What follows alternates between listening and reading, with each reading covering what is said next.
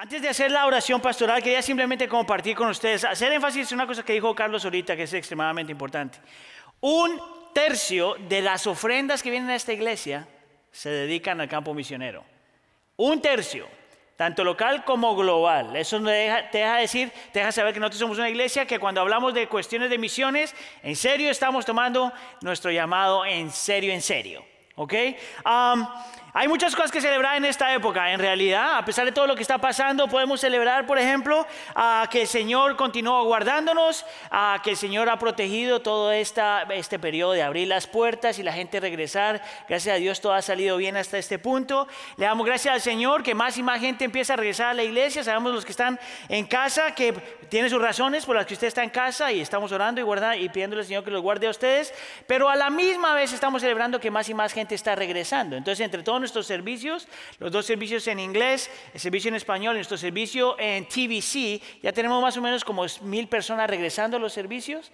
Quiere decir que todavía hay como 2.500 personas que por X razón todavía no han podido regresar. Oramos por todos ustedes y por favor sigamos orando por cada uno de ellos hasta que el Señor nos permita juntarnos otra vez como iglesia. Amén algo también en mantener en mente, muy agradecidos con el Señor porque ya abrimos eh, la escuela dominical para los niños, el, programa de los jóvenes ya está corriendo hace un buen tiempo. Eh, en realidad hay muchas, los grupos de comunidad se están reuniendo. Una vez más, gracias al Señor, no hemos escuchado de ninguna catástrofe ni nada grave. El Señor realmente está con su iglesia. Por otro lado, es una época donde tenemos muchas cosas por qué orar, ¿verdad? Tenemos que orar por esta cuestión de... Ah, el nuevo presidente de los Estados Unidos o el mismo presidente que continúa. Tenemos que orar por nuestro presidente, ah, que independientemente cuál sea su posición frente a él, es nuestro presidente y en este momento está enfermo. Entonces tenemos que pedirle al Señor por él, por su esposa y por su gabinete. Eh, pero hay una razón también fuerte por qué orar en este tiempo. Eh, simplemente porque la iglesia en este tiempo está pasando por muchas cosas. La pandemia ha afectado a la iglesia de muchas formas en realidad. No solamente afectado al creyente porque no se puede congregar, la gran mayoría de los creyentes en este momento. Pero también afectado porque los trabajos se han perdido y hay muchos de, algunos de ustedes que han sido afectados por eso. muchas eh, compañías están luchando y eso ha traído entonces consecuencias sobre la iglesia en la cuestión de las finanzas. Ahora, como iglesia en general, eh, estamos más o menos como 300 mil dólares por abajo de nuestro presupuesto. Yo creo que es la primera vez que estamos tan abajo en tanto tiempo y se entiende. Sin embargo, como creyentes tenemos la responsabilidad no solamente de pedirle al Señor que provea lo necesario para terminar el año bien, sino tenemos la responsabilidad en la medida de nuestras posibilidades de continuar sosteniendo a la iglesia financieramente. Si esta es su iglesia, está aquí o está en casa, si esta es su iglesia, le pido que por favor considere, ore y le pida al Señor que nos nos permita terminar el año bien. Ah, siempre hay consecuencias cuando no podemos terminar el año bien, pero estamos confiando en el Señor. Amén. Le voy a entonces eh, invitar a que si está aquí, ore conmigo. Si está en casa, por favor, ore conmigo también. Vamos a traer todo esto a la presencia del Señor. Señor, te queremos dar gracias porque sabemos, Señor, que en medio de la dificultad, dos cosas pasan siempre. Una, tú te glorificas y te exaltas de una forma sobrenatural y especial. Siempre ha pasado eso a lo largo de la historia. Lo vemos en el libro de los Hechos, lo vemos a lo largo de la historia de la iglesia, Señor. Tú siempre te manifiestas te revelas de una forma especial y sobrenatural. Pero a la misma vez sabemos que en medio de todas las cosas, pues la gente sufre tiene problemas y lucha, Señor. Y por eso venimos ante ti, Señor, pidiéndote en nombre de tu Hijo Jesús, Señor, que tú hagas tu obra en nuestro medio. Te damos gracias porque nos has guardado, nos has protegido Has utilizado la iglesia y continúas utilizando la iglesia de formas increíbles, pero a la misma vez, Señor, reconocemos que esta es una época de mucho dolor. Por lo tanto, Señor, sostén a tu iglesia, guarda a tu iglesia, protege a tu pueblo, Señor, para que al final de todo esto nosotros te demos gloria a ti. Señor, ante ti traemos, Señor, a nuestro presidente, presidente uh, Donald Trump. Señor, como creyentes sabemos que la Escritura nos llama a pedir, Señor, por nuestros líderes gubernamentales. Y no lo queremos hacer simplemente porque nos toca. Pero oramos por él, por su sanidad y por la sanidad de su esposa y los que lo rodean, porque es lo mejor para él. Señor, que en medio de todo esto, Señor, con tu mano en él, Señor, él te pueda dar gloria a ti. Te pedimos, Señor, porque tú continúes obrando en medio de nosotros en toda esta época de elecciones. Tú sabes quién es la mejor persona para que gobernar este país. Pon la persona, Señor, que va a ser utilizada por ti. Sabemos, Señor, que mientras estemos en este mundo, ningún presidente puede salvarnos. Solamente tú puedes salvarnos. Pero tú utilizas a seres humanos para cumplir tus propósitos. Te pedimos, Señor, que tú en este proceso nos des claridad de entendimiento, Señor, que el cristianismo no es política, pero que el cristianismo le importa la política. Te pedimos, Señor, por nuestras finanzas. Te pedimos, Señor, que tú proveas. Te doy tantas gracias por nuestros hermanos, Señor, que fielmente sostienen la iglesia financieramente. Te pedimos que tú continúes proveyendo y pedimos que este año podamos terminar bien. Ahora, Señor, te pido que tú bendigas la predicación de tu palabra. Sabiendo, Señor, que todo lo que hacemos como iglesia importa. Pero sabemos, Señor, que tú has separado la predicación de tu palabra con un propósito en específico. Para edificar, para equipar, para transformar.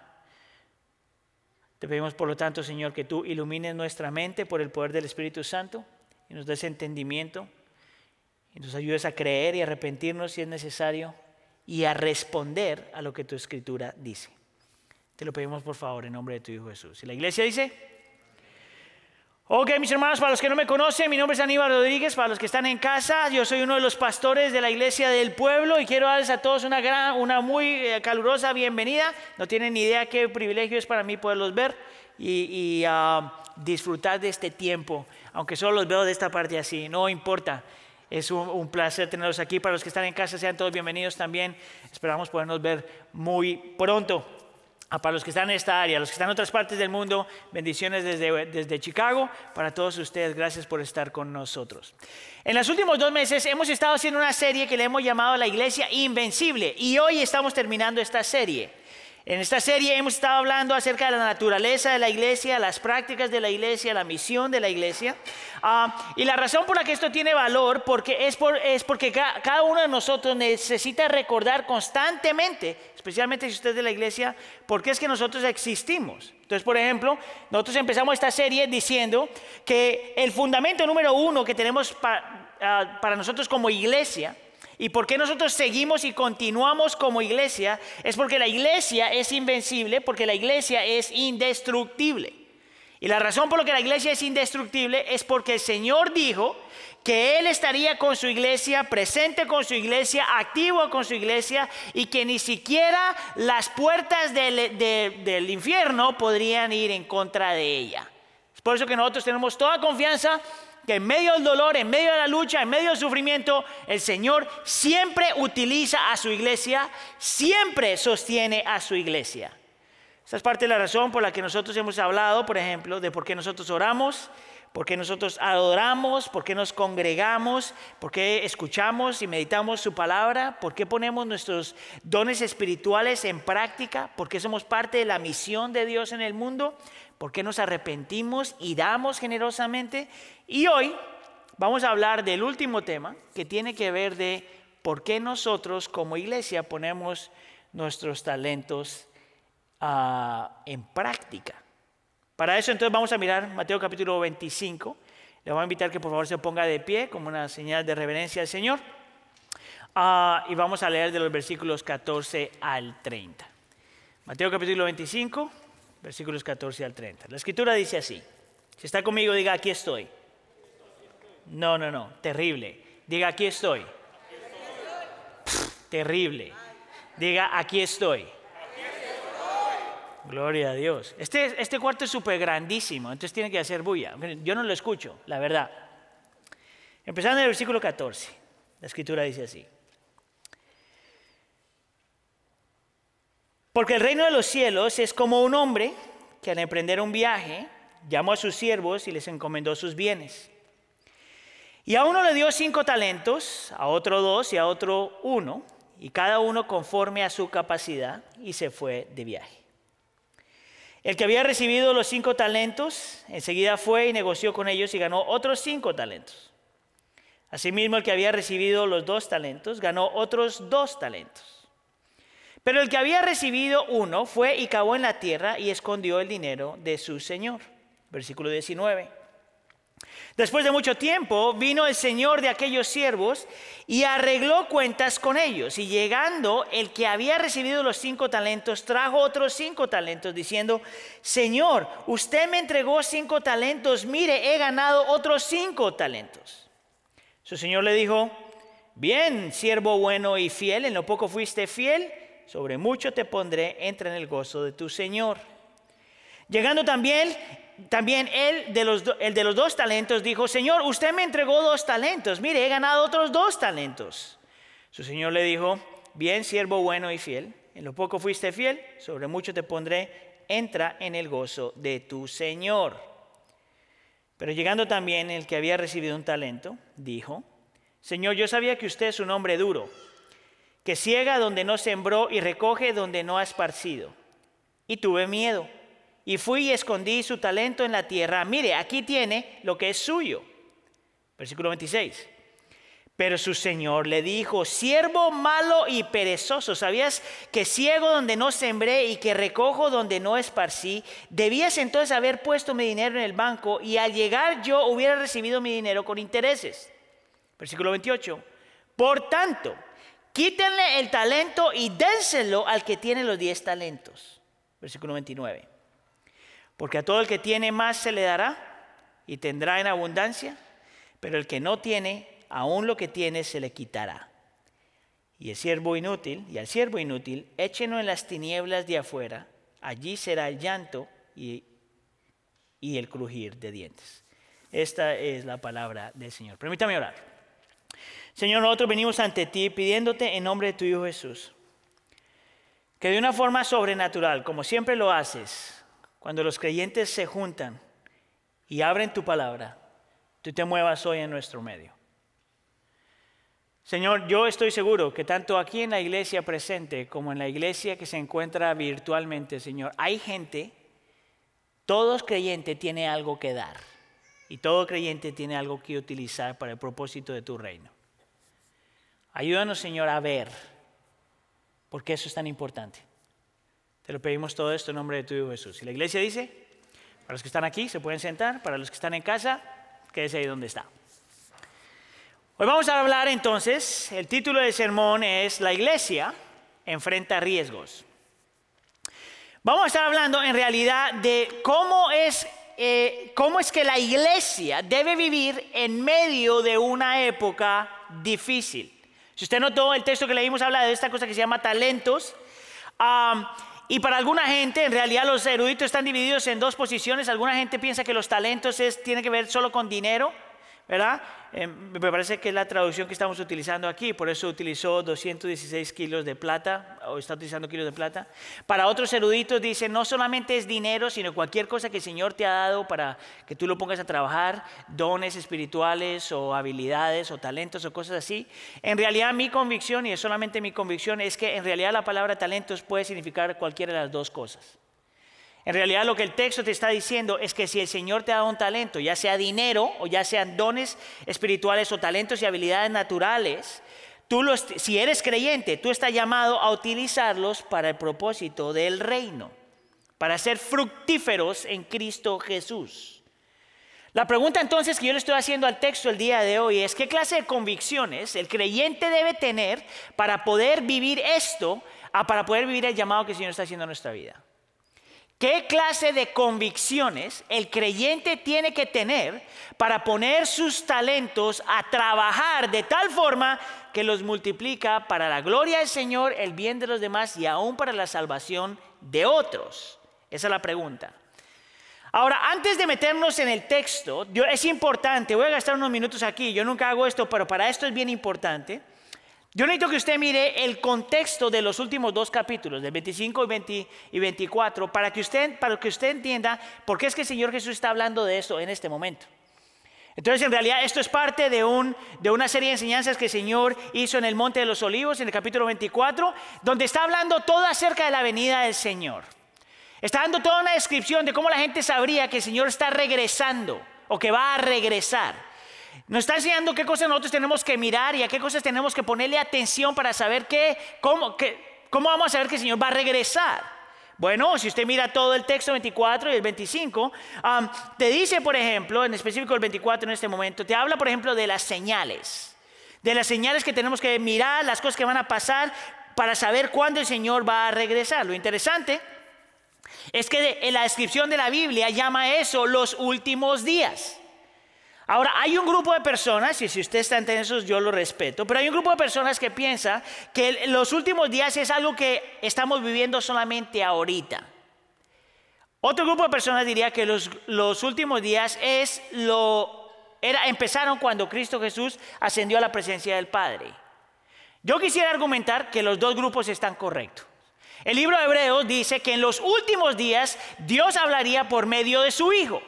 Bueno, eso pasó cuando el Señor Jesús está aquí. Por lo tanto, yo diría que los últimos días han estado desde el momento en que el Señor ascendió hasta la presencia del Señor y hemos estado viviendo en los últimos días por dos mil años y lo que la Biblia nos enseña entonces es que en los últimos días la cosa se iba a poner peor. La Biblia te lo muestra. Por esa razón yo podría decir que los últimos días empezaron dos mil años atrás, pero a la misma vez porque la cosa está poniendo peor y nadie puede discutir eso, nosotros podríamos argumentar que estos también son los últimos días. Ahora, el capítulo 24 te dice una serie, de cosas. Primero te dice que nadie sabe cuándo el Señor va a regresar. Entonces no importa si usted escucha a un profeta nuevo o uno que está por ahí y te dice, mira, estas son las señales, esto es lo que está pasando, el, Señor Jesús va a regresar aquí en el 21, 20, 21 de enero a las 3 de la tarde, ahí cuando estás en tu cocina, eso es mentira. Nadie sabe, dice la escritura, cuando el Señor va a regresar. Solamente Dios sabe. Eso es importante tenerlo en mente. ¿Usted se acuerda del Y2K? En el 2000, todo el mundo pensó que el Señor Jesús iba a venir. Hace un par de años lo mismo pasó. Un profeta dijo que el Señor iba a venir. Todavía lo estamos esperando. Nadie sabe. Ahora, el texto te dice, Mateo capítulo 24, que vendrá rápido.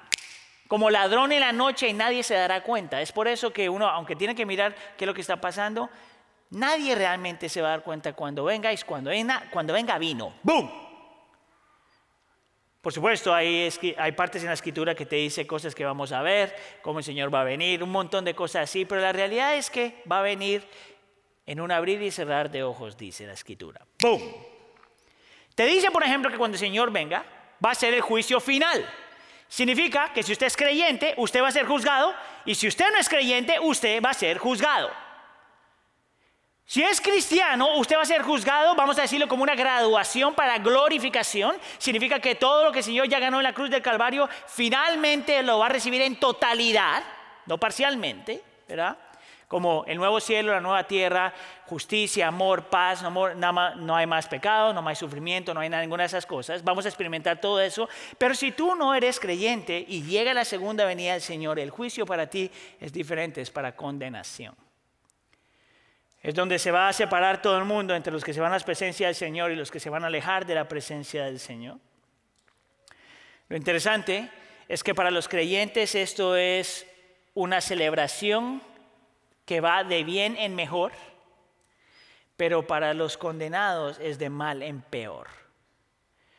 es Lewis, cuando hablaba del infierno, describía al infierno como este lugar donde la gente finalmente recibe lo que siempre quiso una vida sin Dios.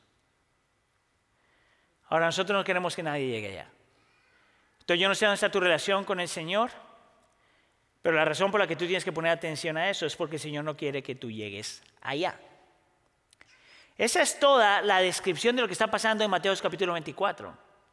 Y es en este contexto entonces que viene eh, Mateo capítulo 25. Y en Mateo capítulo 25 hay tres parábolas. La que leímos hoy, la de los talentos, y la, de los talentos viene en medio de otras dos parábolas. La primera parábola es la, parábola de las vírgenes que están esperando que regrese el novio. Y bien interesante, esa parábola está diciendo que los cristianos que están viviendo en medio de los tiempos, de cuando el Señor llegó al cielo y cuando va a regresar, los cristianos que están viviendo en medio de los tiempos tienen que estar vigilantes poniendo atención porque el Señor va a venir como el novio que viene a buscar a la novia.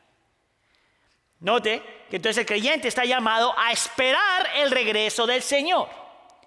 La parábola número 3 habla es acerca de las ovejas y cómo el Señor va a dividir las cosas y cómo va a ser, cómo van a saber si una persona le pertenece a él o no le pertenece a él. Lo interesante es que en, ese, en esa parábola te habla, por ejemplo, de que tú sabes eh, cómo un creyente es creyente si le importa el huérfano y la viuda y el vulnerable y al que está en prisión y al que tiene luchas y al que tiene dolores. Eh, y lo que argumenta el Señor Jesús con esa parábola es esta, que si tú no puedes amar a una persona que ves en problemas, ¿cómo tú vas a asumir que tú puedes amar al Señor?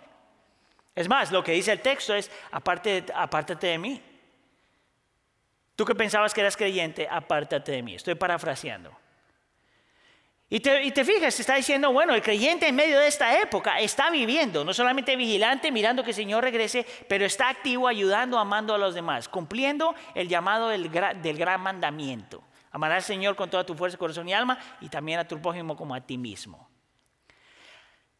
Ahora tenemos entonces la parábola que acabamos de mirar, que es una parábola que te dice que el creyente, en medio de estos dos tiempos, de aquí y todavía no, en medio de este tiempo vive o utilizando sus talentos fielmente para la obra del Señor. Escucha aquí, esta parábola te dice que el creyente no vive una vida, una vida de pasividad. No es una persona que se echa para atrás y espera hasta que el Señor regrese. No es una persona que es inactiva. Lo que tú vas a ver en el texto es que el creyente en medio de los tiempos vive de tal forma que utiliza sus talentos para la gloria del Señor, para el bien de los demás, para el gozo del pueblo del Señor y para que la gente se salve. Para que utilizamos nuestros talentos para contribuir a lo que el Señor ya está haciendo en la creación. Eso es lo que significa vivir en medio de los tiempos. No es simplemente echarse para atrás y esperar. Ahora, la pregunta que estoy haciendo al texto es esta. Fue la pregunta que hice antes. ¿Qué convicciones nosotros tenemos que tener? ¿Cómo nosotros le hacemos para vivir de esa forma en estos tiempos?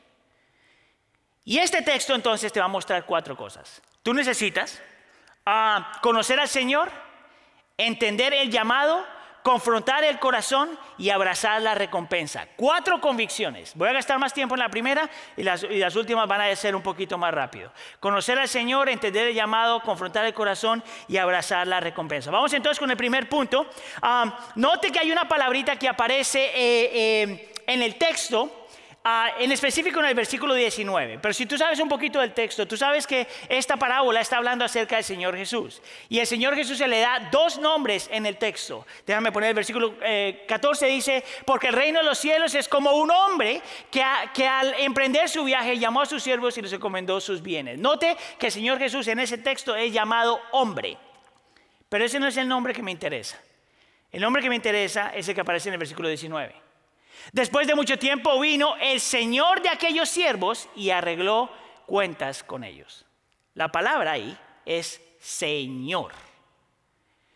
Y si tú has leído el Nuevo Testamento varias veces, ese es el nombre que el Señor Jesús utiliza más para describirse a sí mismo. Es más, yo me atrevería a decir, yo atrevería a decir que el nombre es tan utilizado por los creyentes el día de hoy que hemos perdido hasta cierto punto el significado de lo que eso significa. La palabra que se utiliza ahí en el original es curios, que literalmente se traduce como Señor. Pero Señor en el Nuevo Testamento tiene dos significados, dos significados bien fuertes.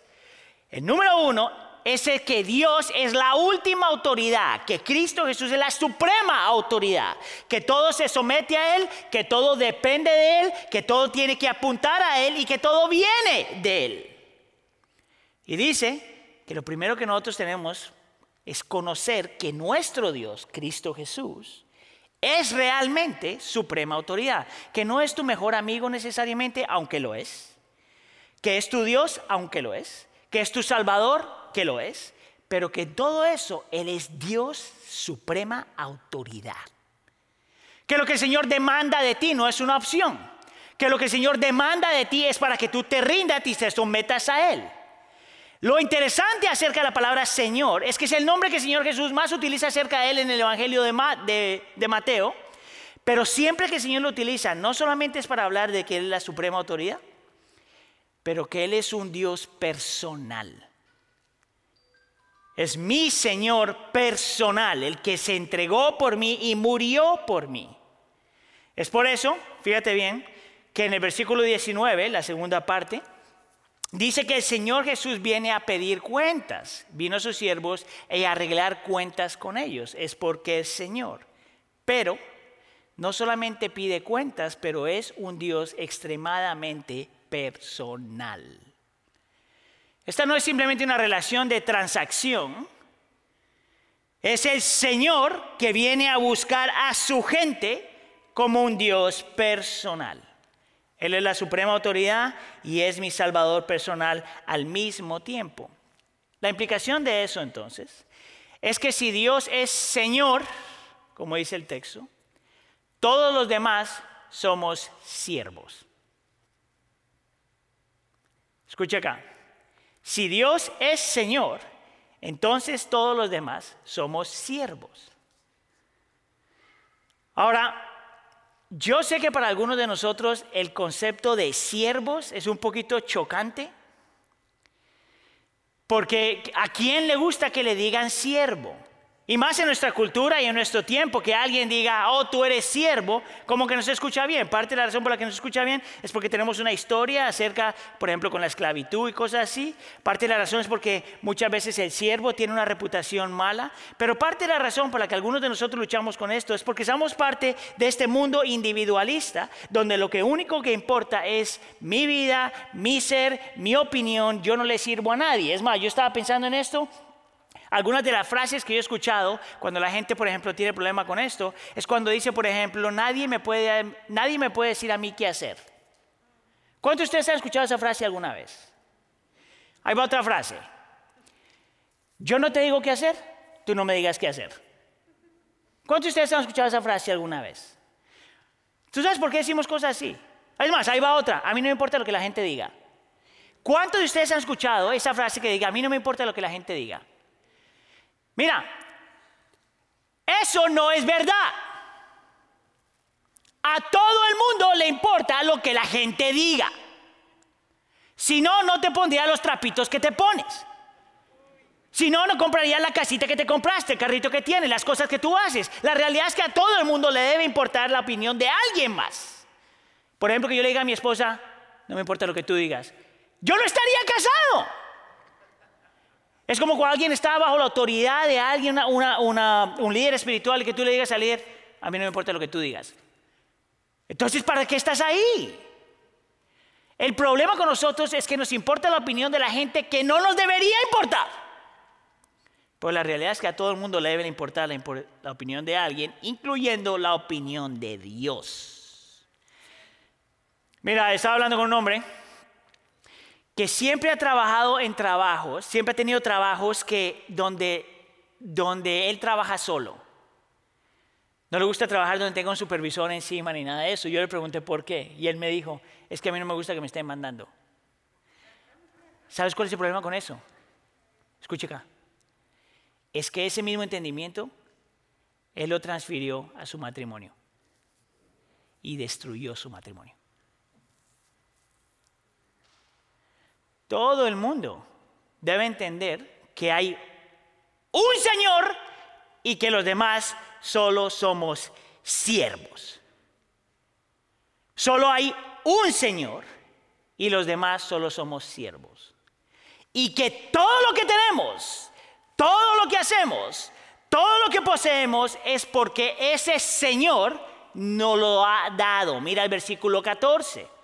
Porque el reino de los cielos es como un hombre que al emprender un viaje llamó a sus siervos y les encomendó que sus bienes.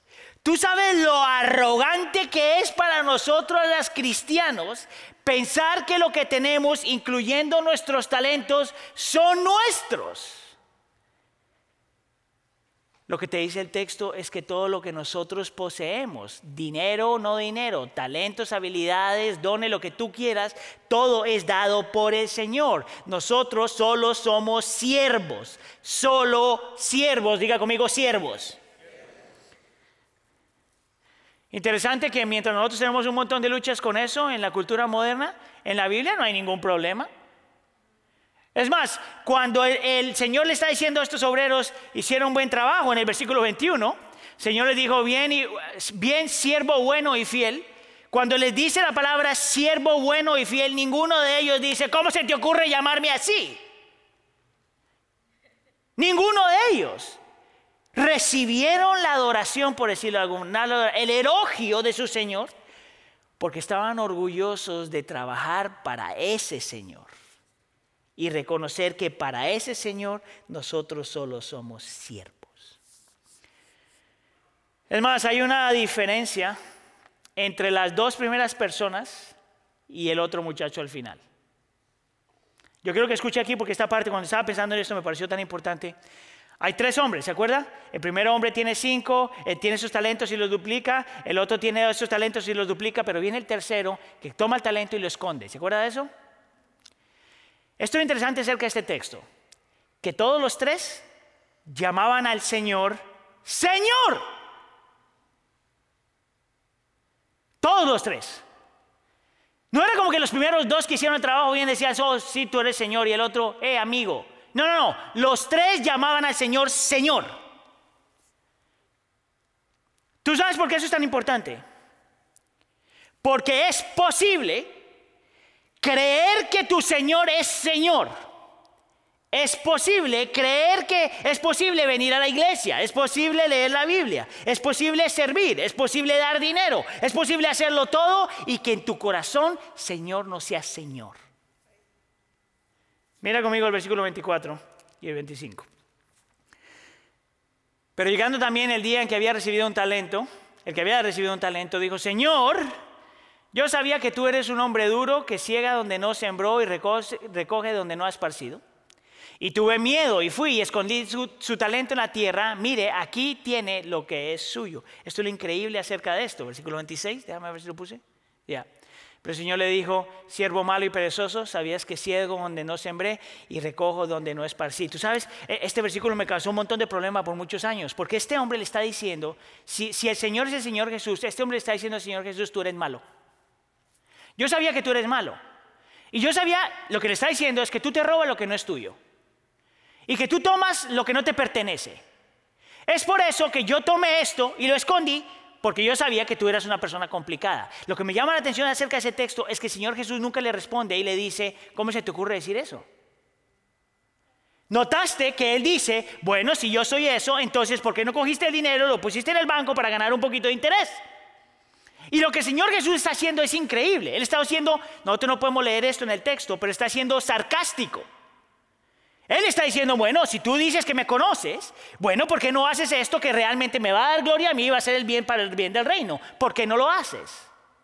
Y mira lo que el Señor Jesús le estaba mostrando a este hombre, que era como tú y como yo, que venía a la iglesia, que decía la palabra Señor, que leía la Biblia, que oraba, que servía, que daba dinero. Mira lo que el Señor Jesús le dice a este hombre.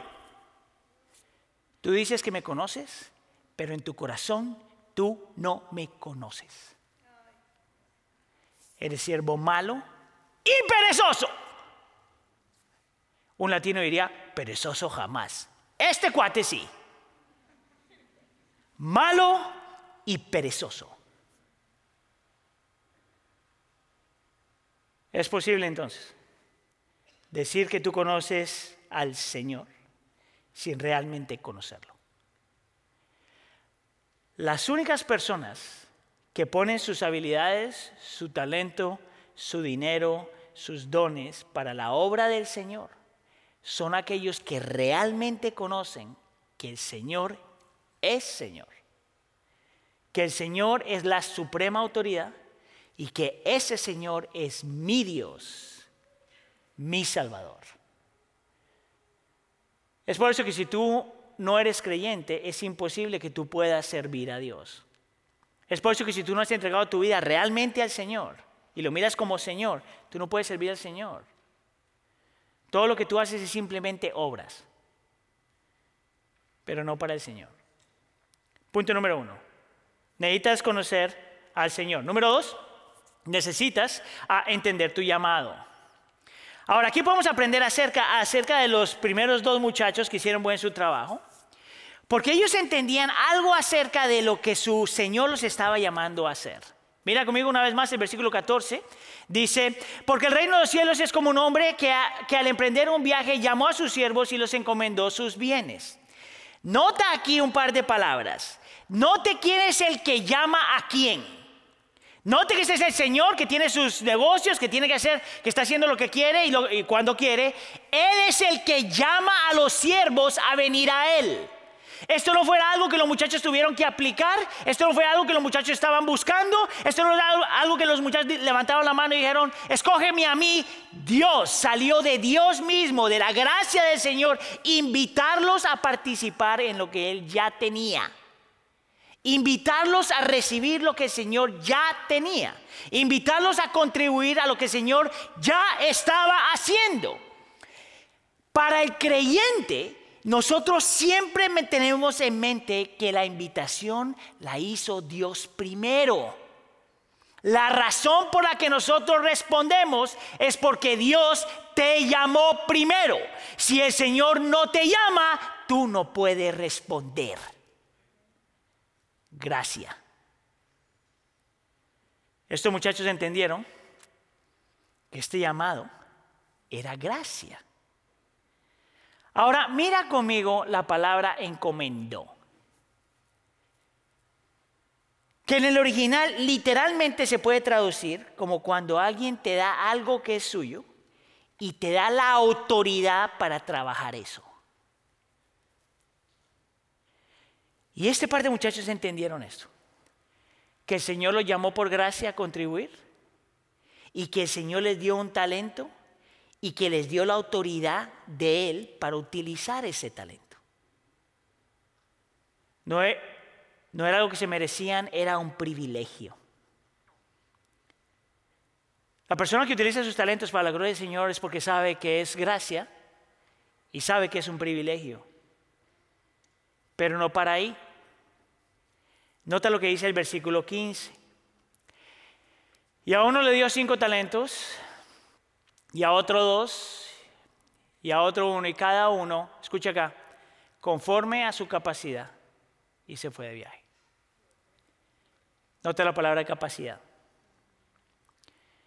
¿Sabías tú? La palabra capacidad es en, en, en, el original, es la misma palabra que se utiliza para poder, dinamis. Dinamis. Para los que están apuntando el griego poder.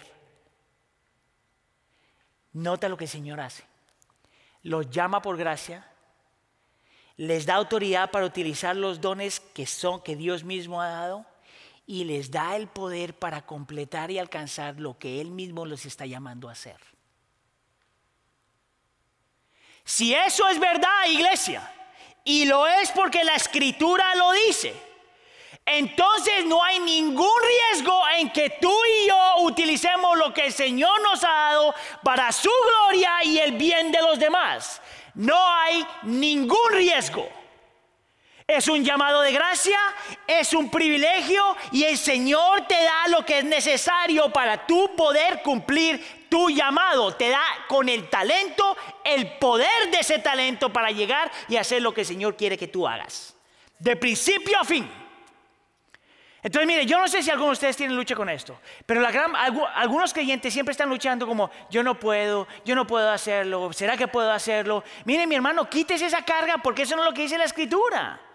La escritura es que el Señor te amó por gracia. La escritura te dice que te dio un privilegio por gracia. La escritura te dice que no solamente te da el talento, pero que ese talento tiene un poder que Él mismo te dio para tú cumplir lo que tienes que cumplir.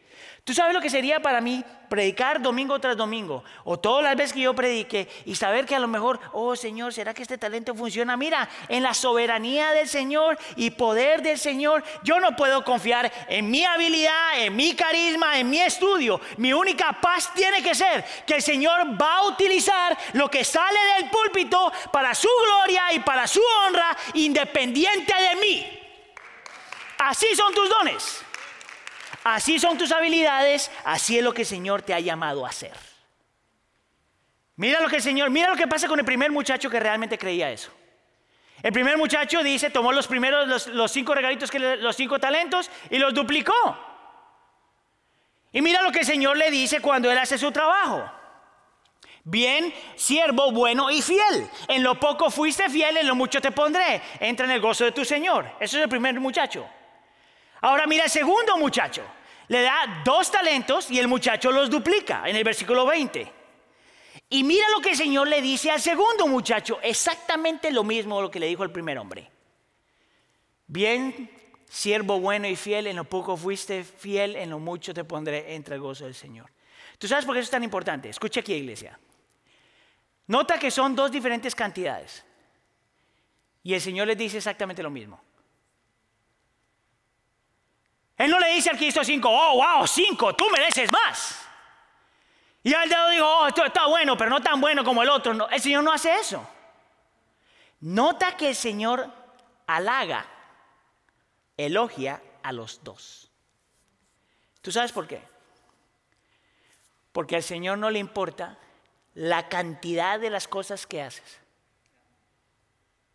Al Señor no le interesa cuánto tú alcanzas. Al Señor no le interesa todos los logros que puedes tener. Al Señor no le interesa tu gran título y cómo puedes servir y cuánto la gente te admira y qué puedes lograr. Tú sabes lo que el Señor mira. Un corazón fiel. Que seas fiel.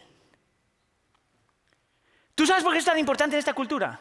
Porque tú eres parte de una cultura y un tiempo donde la gente está intoxicada por grandes logros y por números grandes y cuentas grandes y cosas que puedas abrazar y entre más tienes. Es por eso que cuando tú conoces a alguien, lo primero que se le pregunta es, ¿en qué trabajas? ¿Dónde vives? Muchas veces cuando estamos desvergonzados, ¿qué carro tienes? Y te miran de arriba para abajo. Si estás en un mundo profesional, ¿fuiste a la escuela? ¿A qué escuela fuiste? Si eres parte de una iglesia, ¿cuánta gente va a tu iglesia?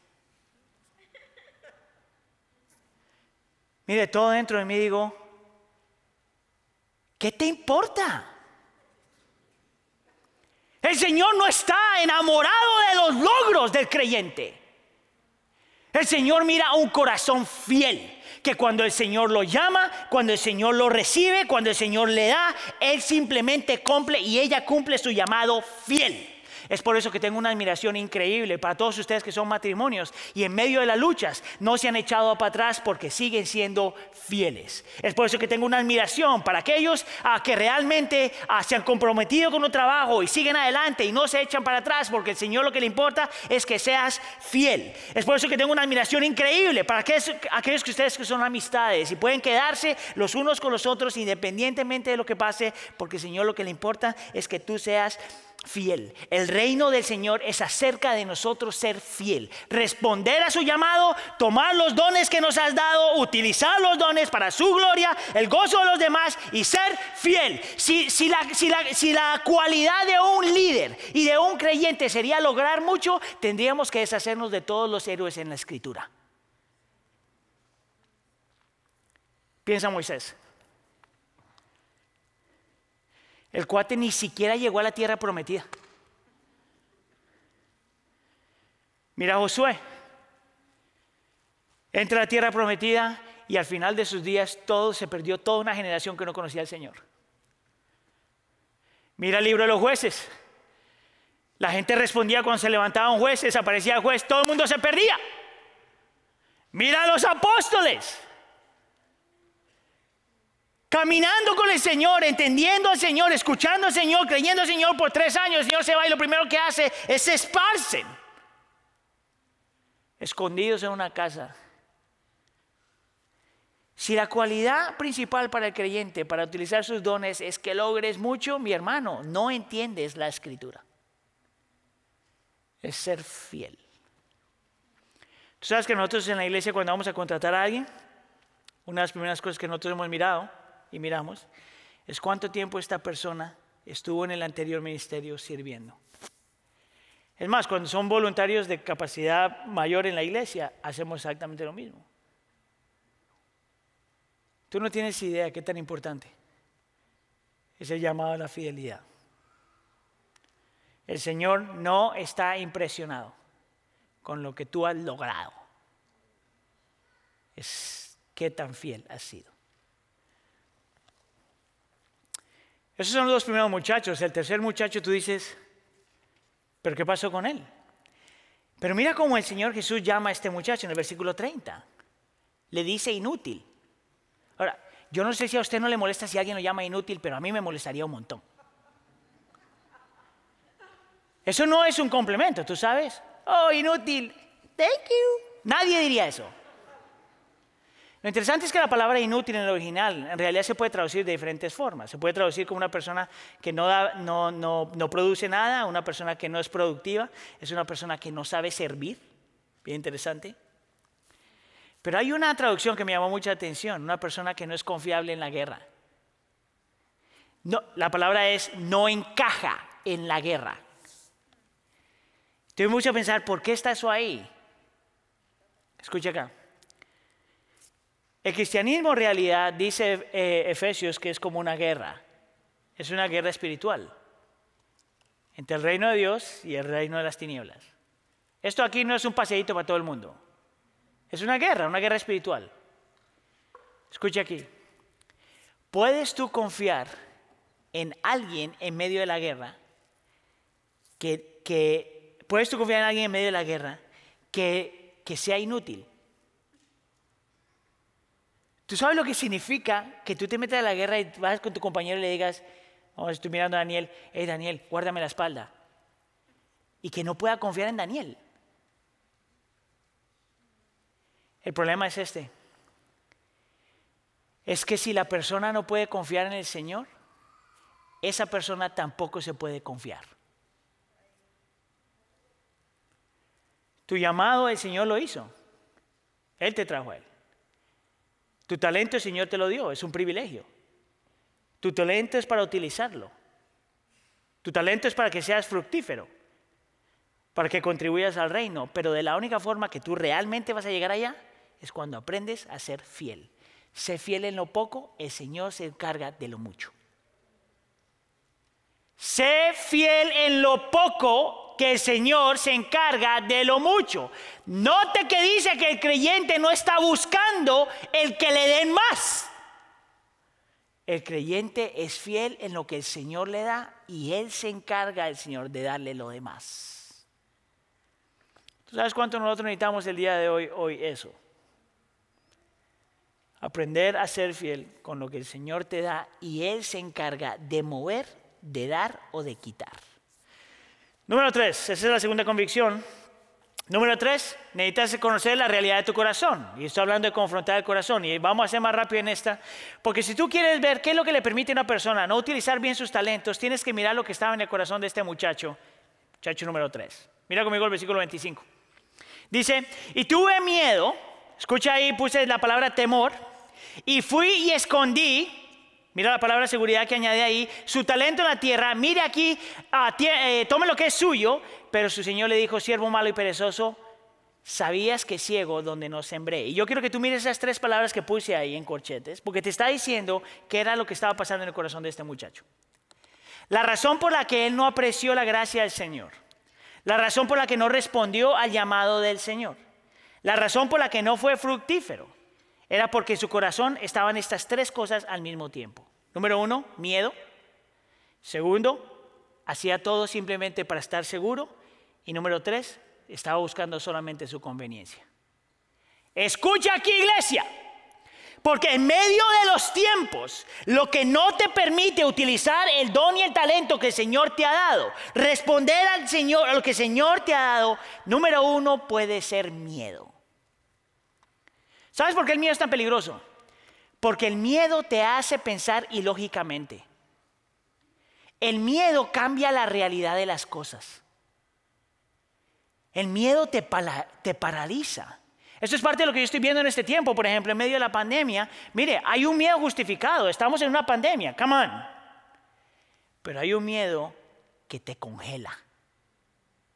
Es por eso que el Señor Jesús dice, el mandato que más da en, los evangelios es, no temas. No temas. ¿Cómo estás tú en tu miedo? ¿Estás respondiendo a lo que el Señor te llama o estás paralizado por un temor que muchas veces es ilógico? ¿Tú sabes cuál es el temor más ilógico? El temor acerca del futuro. El futuro no está aquí. ¿Por qué le temes? Mira número dos, seguridad. Mira lo que hizo este hombre. Por, mantenerse seguro, prefirió no arriesgar nada. Por mantenerse seguro, prefirió esconder y a esconder el talento. Ese eres tú. Y número tres, conveniencia. Era lo que no le convenía a él. Extremadamente egoísta. ¿Con cuál de estos tres a lo mejor está luchando? ¿Con el miedo? ¿Con la seguridad? ¿O con la conveniencia? Lo que hizo el Señor con los primeros dos es que los transformó de tal forma que ni se dejaron manejar por el miedo, ni se dejaron manejar por la seguridad, ni se dejaron manejar por la conveniencia. Se entregaron por completo. ¿Por qué? ¿Te acuerdas si yo te dije? El Señor te llama el Señor te escoge, el Señor te da el privilegio, el Señor te da dones y te da el poder para responder a su llamado. Él lo hace todo de principio a fin. La pregunta es, ¿podemos nosotros vivir así? Yo creo que sí. Lo que tenemos que hacer es punto número cuatro. Tenemos que abrazar la recompensa. Y esto va a ser súper rápido. Escuche acá. en el cristianismo hay recompensas, ¿tú sabes? Y estas recompensas, en mi opinión, son cosas que nosotros ya tenemos en Cristo Jesús. Mira la primera recompensa que estos muchachos iban a recibir. La primera era el elogio de Dios. ¿verdad? Le dice, ah, Señor le dijo, bien siervo y buen, ah, bien siervo y buen fiel. En lo poco fuiste fiel, en lo mucho te pondré. Note aquí que el Señor se mueve en su corazón por la fidelidad de su pueblo y los elogia. Yo quisiera argumentar que si tú eres creyente, tú ya tienes el elogio del Señor. Yo quisiera argumentar que si tú has puesto tu fe en Cristo Jesús, realmente has puesto tu fe en Cristo Jesús y estás en Él, cuando el Padre te mira a ti, te mira como mira a Cristo, su Hijo. Y si el Padre mira a su Hijo, te mira a ti como mira a su Hijo, cuando te mira a ti, Él tiene complacencia y se goza contigo. Ah, premio número dos. La recompensa número dos es encomendados con más. Mira lo que dice la segunda parte, en lo, poco has sido fiel, en lo mucho te pondré. Ahora los eruditos tienen diferentes opiniones acerca de esto. Algunas dicen que esas recompensas el Señor te da más aquí en la tierra, otros dicen que el Señor te da más después cuando Él regrese. Yo quisiera argumentar que no importa cuál de esas dos sean. Porque al fin y al cabo, cuando tú eres fiel en lo poco, el Señor lo que te dé más es para su gloria y el bien de los demás. Y recompensa número tres, el gozo del Señor. Escuche, el gozo del Señor no es solamente algo que te hace sentir. El gozo del Señor en la escritura es algo que fluye del gozo de tu salvación. Tú sabes que la Biblia dice que el mayor gozo es el gozo de la salvación. El gozo que nosotros tenemos es saber que todo lo que nosotros somos ya está, viene de Cristo, que nuestra vida está segura por lo que Cristo Jesús hizo, por su vida, su muerte y su resurrección. El gozo mayor es saber que hemos sido perdonados y que hemos sido aceptados y hemos sido justificados y hemos sido redimidos y somos amados y adoptados. Ese es el gozo mayor. Lo que quiere decir que cuando tú sales al mundo y tomas tus, tus talentos, tus dones, tus habilidades que el Señor te ha dado, ninguna de esas cosas te puede dar el gozo que ya tienes en Cristo Cristo Jesús. Que la razón por la que tú haces estas cosas es porque ya tienes gozo en Cristo Jesús. Que cuando el Señor, el gozo del Señor es primero el gozo de la salvación y segundo el gozo de querer agradarlo a Él. Todo esto nosotros ya lo tenemos en Cristo. Lo que tú necesitas para poder vivir en este mundo en medio de los tiempos. Conoce al Señor conoce el llamado, conoce tu corazón y conoce lo que el Señor ya te dio en Cristo Jesús. Conoce al Señor, conoce tu llamado, conoce tu corazón y conoce lo que el Señor ya te dio en Cristo Jesús. Amén. ¿Oramos? Señor, te damos gracias porque cuando pensamos, Señor, en la iglesia invencible, no estamos hablando de un deseo a que se puede esfumar, Señor. Estamos hablando de esto, Señor, que es seguro. Cuando empezamos esta serie, Señor, nosotros decíamos y recordábamos que tú prometiste, Señor, que tú sostendrías, guardarías y utilizarías a tu iglesia, Señor, y que ni aún las puertas del infierno podrían contra ellas. Señor, a lo largo de esta serie hemos mirado tantas cosas, ¿por qué hacemos lo que hacemos? Pero al terminar la serie hoy, Señor, podemos recordar que tú realmente tienes un plan con nosotros y que tú nos has puesto aquí con un propósito y que lo que nosotros vivimos aquí realmente cuenta. Y que tú, Señor, nos estás llamando a ser eh, obreros fieles, siervos fieles, que responden a tu llamado, que abrazan tu gracia, que consideran que lo que tenemos es un privilegio que confían, Señor, que los talentos que nos has dado vienen con el poder que viene de ti. Que no hay nada que perder porque todo está seguro en Cristo. Porque en Cristo ya tenemos tu elogio. Porque en Cristo, Señor, tú nos das para hacer más y vivir más. Y porque en Cristo, Señor, ya tenemos gozo. Ayúdanos, Señor, a vivir a la luz de eso. Ayúdanos, Señor, a responder a tu llamado. Te lo pedimos en nombre de tu Hijo, Jesús. Y la iglesia dice...